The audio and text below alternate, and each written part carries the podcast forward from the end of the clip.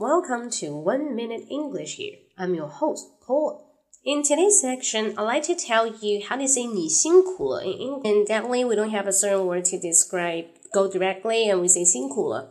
It's for the Japanese people want to show their good manner and they, they say 辛苦了. In English, we just say thank you or thanks a lot.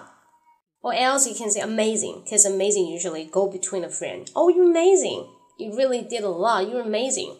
The third one, if you're the boss and you want to give some compliment to some work under you, you can say well done or good job. Well done, good job.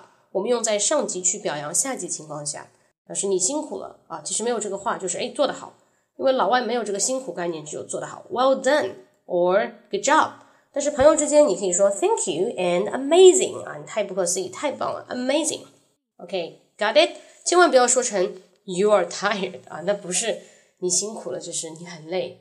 OK，hope、you like it。那大家可以关注我的这个微信啊，九八二六零八三七五，可以加一下九八二六零八三七五啊，我会给大家分享那个英语思维的这样一个链接分享，好吗？So，呃，我近期的话，如果大家想看更多的一些分享，可以留言给我，那我可以围绕着这个内容可以准备一下。So see you next time，拜拜。